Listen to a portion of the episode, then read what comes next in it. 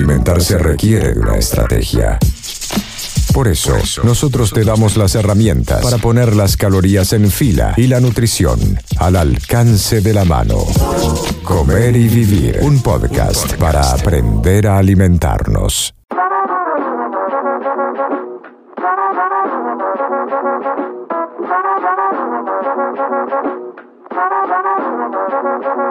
Hola a todos y todas, estamos aquí de nuevo en Comer y Vivir con Karina Gribarello, porque Cari nos deja siempre esa máxima de que comer sano es simple, así que hoy le vamos a pedir ayuda nuevamente. Hola Cari, bienvenida. Hola, ¿qué tal Coti? ¿Cómo estás? Muy bien, bueno, arrancamos con un temazo para mí porque está en boca de todos eh, y de todas y en general también en todas las plataformas, ¿no? Lo que son las redes sociales porque hablamos con, constantemente de lo que es el ayuno intermitente, ¿sí? Esta idea de que hay que ayunar para adelgazar o que el ayuno nos, nos ayuda justamente a bajar de peso.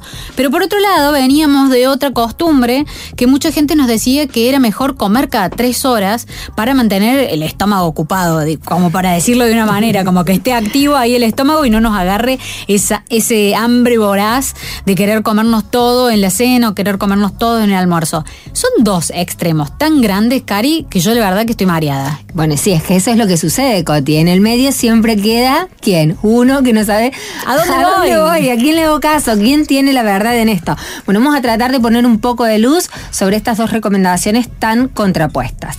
Bueno, arranquemos, si te parece, en esta que venía anteriormente o que es más eh, usual, que nos decían desde antes, este comer cada tres horas.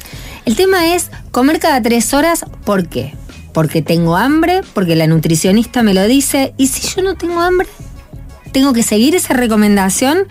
Si de repente mi consejo es sí o sí que comas cada tres horas y vos no sentís apetito, no sentís hambre, te estoy generando una necesidad, una dependencia, una búsqueda de comida que no la estabas teniendo al momento de iniciar. Antes decíamos, bueno, tenemos que salir de casa con los tuppers justos para poder comer cada tres horas una colación, algo que esté y no picotear cualquier cosa, sino tener todas esas comidas eh, cada tres horas puntuales. Bueno, es que eso depende mucho de la estrategia que vos vas a plantear para bajar de peso. Puede que en tu caso, en el caso puntual de una persona, que necesite a lo largo del día tener ingestas más frecuentes, pero cada tres horas cronometrado. Ahí está el punto, ¿no? Donde esta recomendación, esta máxima tan generalizada, se vuelve una cuestión muy dependiente y muy obsesiva para quienes quizás no la necesiten y les termine perjudicando. ¿Hay un problema o produce algo en nuestro cuerpo, en nuestro metabolismo? ¿Hay algún eh, problema en esa situación si yo me exijo comer cada tres horas? Sí, sí, me exijo claramente. Claramente porque, insisto, estás incorporando alimentos cuando no lo necesitas. Y en cada consumo de alimentos, depende de lo que elijas, vas a tener disparadores para que te den más hambre más tarde. o no. Claro. Entonces, mucho depende. Si yo estoy comiendo cada tres horas una barrita light, un postrecito light, o tomo agua y después me como una gelatina light hay que ver qué elijo, porque probablemente esas elecciones me estén dando hambre y, no saciedad. Y no saciedad real. Bueno, ¿y qué pasa con el otro extremo? Ahora me voy a la otra punta. ¿Qué pasa con el extremo de este ayuno que está muy de moda? Es decir, me acuesto temprano después de una, una cena liviana, tal vez, en todas esas horas duermo, me, cuando me levanto, intento no desayunar, una costumbre que los argentinos tenemos muy afianzada de desayunar apenas nos levantamos, y extiendo el ayuno este hasta entre 14, 16, 18, 24. 24 horas. Yo, bueno, eso no te lo prometo. ¿eh? ¿Qué pasa con ese otro extremo? Bueno, ¿qué es lo que sucede aquí? El, ayuno, el estar eh, periodos eh, horarios sin comer y luego pequeñas ventanas horarias con ingestas es una estrategia, es bastante, bastante antigua, tengo que decirte, y está estudiado en cuanto a su asociación quizás con, lo que tiene que ver con la longevidad, con la pérdida de peso, con una baja incidencia de algunas enfermedades, eh, pero la ciencia todavía no es contundente en este punto. Dicen, hace bien al corazón. Hace bien al corazón, a la salud cardiometabólica. ¿Por qué? Porque el cuerpo, después de muchas horas de ayuno, probablemente en vez de utilizar la glucosa como fuente de energía, empieza a producir otras cuestiones como los cuerpos cetónicos que también son una energía alternativa y que ayudan a quemar grasas. Ese es un poco el trasfondo de esta fundamentación.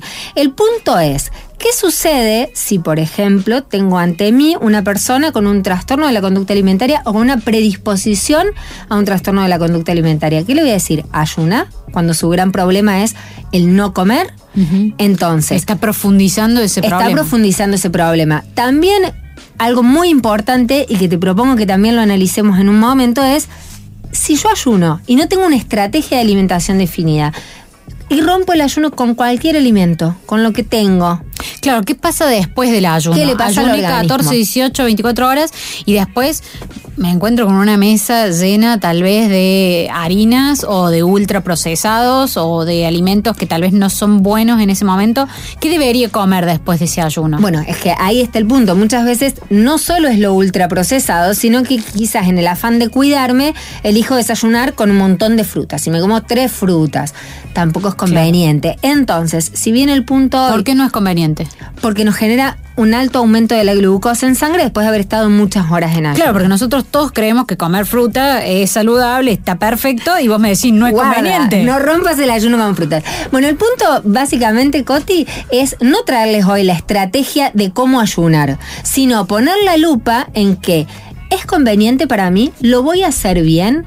¿Es necesario? ¿Voy a obtener los beneficios para la salud que me corresponden y que yo necesito? Y no siempre la respuesta es sí. No es una máxima generalizada. No todos deberían ayunar. Quedó claro que no es algo en general, tenemos los dos extremos, tenemos que analizar en qué lugar nos encontramos cada uno, pero nosotros empezamos a pensar en nuestro cuerpo y tal vez esto no está muy aceitado, ¿no? En mirar nuestro propio cuerpo, en percibir cuánto apetito o hambre tenemos en el momento, sino que más bien nos dejamos llevar, y vuelvo de nuevo al tema de las redes sociales, a lo que fluye ahí en las redes sociales, ¿no? No solamente a las dietas o los ayunos, sino a las imágenes constantes que vemos en las redes sociales, cómo están vendiendo esa imagen eh, general para todos, mujeres y hombres, todo, ¿no? Donde el fitness también muchas veces incita a ir al ayuno intermitente para mejorar la musculación, bueno, toda esta información que anda circulando. Pero en realidad nosotros, ¿cómo podemos o qué herramientas tenemos para identificar nuestro apetito, evitar ese comer por obligación cada tres horas? ¿Cómo llegamos a estos aprendizajes sin necesitar de una estructura o, de ir de un extremo o elegir en un extremo y otro? Bueno, desde ya, lo primero que propongo siempre, y como haces mucho hincapié en el tema de las redes sociales y de la publicidad y de lo que vemos, es actitud crítica. Miremos, nos informemos, pero también consultemos, dudemos, cuestionemos, porque no todo lo que vemos es real y no todas las propuestas son para todas las personas. Entonces, punto uno, actitud crítica. Punto dos, como dijimos que ninguna de las dos máximas, ni comer cada tres horas, ni ayuno, son para generalizar, yo sí te propongo algunas máximas para que implementemos en nuestro día a día.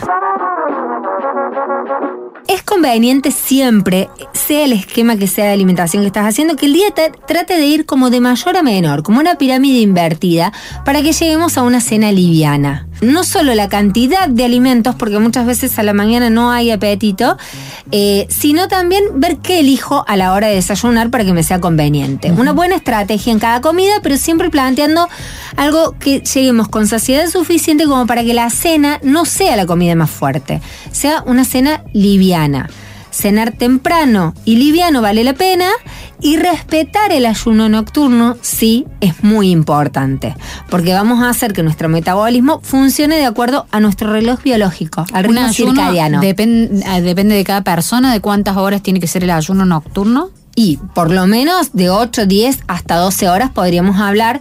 Si yo propongo una, una cena a las 8 y media, 8, sería fantástico. en casas con chicos chicos suele pasar. Eh, quizás a las 8 y media de la mañana ya puedo estar desayunando y bien. Otra máxima es, como les dije, respetar el ayuno nocturno y no comer por comer. Esto es muy importante. Tenemos que diferenciar cuando tenemos hambre, eh, y un gran sensor eh, para saber si estamos distribuyendo bien las comidas a lo largo del día y, el, si tenemos apetito o no es cómo llego a las comidas principales. Si llego con voracidad, con muchísimo apetito, que un plato no me alcanza, que como muy rápido, que estoy pensando, estoy comiendo y estoy pensando lo que voy a seguir comiendo. Bueno, todos esos son indicadores de que he distribuido mal las comidas en el día y de que obviamente voy a terminar teniendo una ingesta muy grande, probablemente a la noche. O sea que tengo que pensar mejor mi estrategia durante el día para poder llegar a la noche a cumplir esa cena tal vez temprana y un poco más liviana. Exactamente, exactamente. Eso sería como una máxima. Bueno, esa eh, la idea de cómo de cómo distribuirlo está bien, pero además estoy pensando eh, en, algunas posibilidades o en algunas cosas que nos pasan a diario con esto de programar las comidas. Por ejemplo, si es el desayuno, el almuerzo, ¿cómo las programo eh, de acuerdo a nuestra ingesta diaria, digamos? Bueno, lo que tenés que hacer en realidad es hacer una mínima planificación de qué necesito qué necesito tener en casa y si como en el trabajo, qué necesito llevarme al trabajo. Entonces, en base a eso hago lo que se llama meal prep. Planifico, anoto, hago como una listita de compras, tengo en casa y en el trabajo lo que necesito, armo comidas y sobre todo uno va conociendo en qué comida va teniendo más apetito y en cuál no. Eso es un proceso y es un aprendizaje. Coti, te propongo que a raíz de un par de preguntas, de acuerdo a cada comida del día, vos me digas las frases que más escuchas. Bueno, dale, estoy lista. A ver, ¿te suena esto de desayunas? Y a veces, en general, algo líquido, suelen decir una infusión, algo líquido, o nada. Nada, absolutamente porque tengo que salir rápido de casa, no desayuno nada. Y la otra es lo que encuentro, lo que alcancé a manotear. Esto de preparar no existe, pero manoteé un paquete de galletitas y salí, tomé algo rápido, paradita en la cocina y me fui. Atención entonces a quienes nos están escuchando si se identifican con estas respuestas de Coti. ¿Almorzás? Al, al, paso, digamos. Esto es que uno tiene muy poco tiempo porque entre una reunión, una actividad u otra, si estoy en el colectivo, estoy yendo a trabajar, volviendo de trabajar, la verdad es que si llego a casa, agarro algo que encuentro rápido y preparo, pero muy al paso. ¿Y tu tarde, a la merienda, cómo vas? Bueno, en general la merienda, eh, sobre todo, viste, pasar por una panadería, me, las panaderías explotan de gente. O sea, las frases son, me dan ganas de comer algo dulce, eh, o picoteo toda la tarde, digo, no me siento. Eh, otra, otra técnica de nuestra es no sentarnos, entonces, bueno, como un poquito, una galletita acá, después tomo algún café con leche, pero no me termino de llenar, entonces voy picoteando. Y si hice alguna actividad física, me siento y meriendo todo lo que hay, tal vez. Extremos. Bueno, y a la noche, la cena. La comida es la cena es la más fuerte de los argentinos. Sin duda. Esa creo que es la frase la que más la más identificada de todos los argentinos, es la más fuerte, un plato, un plato que no me alcanza, me necesito repetirme porque además estoy relajado con la familia, ya no tengo que hacer otra actividad, ¿sí? Entonces, no tal vez eh, el primer plato está bien, pero opto por un segundo porque está riquísimo lo que cocinamos, tuvimos tiempo, lo hicimos preparado, entonces la verdad es que viene el segundo plato. Eso es como, me parece que más notorio, yo creo que los argentinos, capaz que en otros países también sucede. Bueno, atención entonces, porque todo lo que nombraste es lo más importante a trabajar y mejorar antes de estar pensando si como cada tres horas o si ayuno. No sigamos recomendaciones específicas y trabajemos cada uno nuestros puntos de alimentación críticos.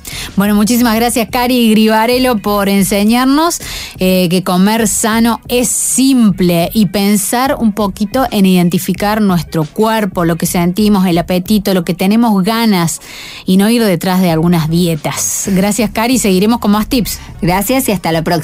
Hasta la próxima, esto es Comer y Vivir con Cari Grivarello. Mi nombre es Coti Orlando y nos vemos en el próximo podcast.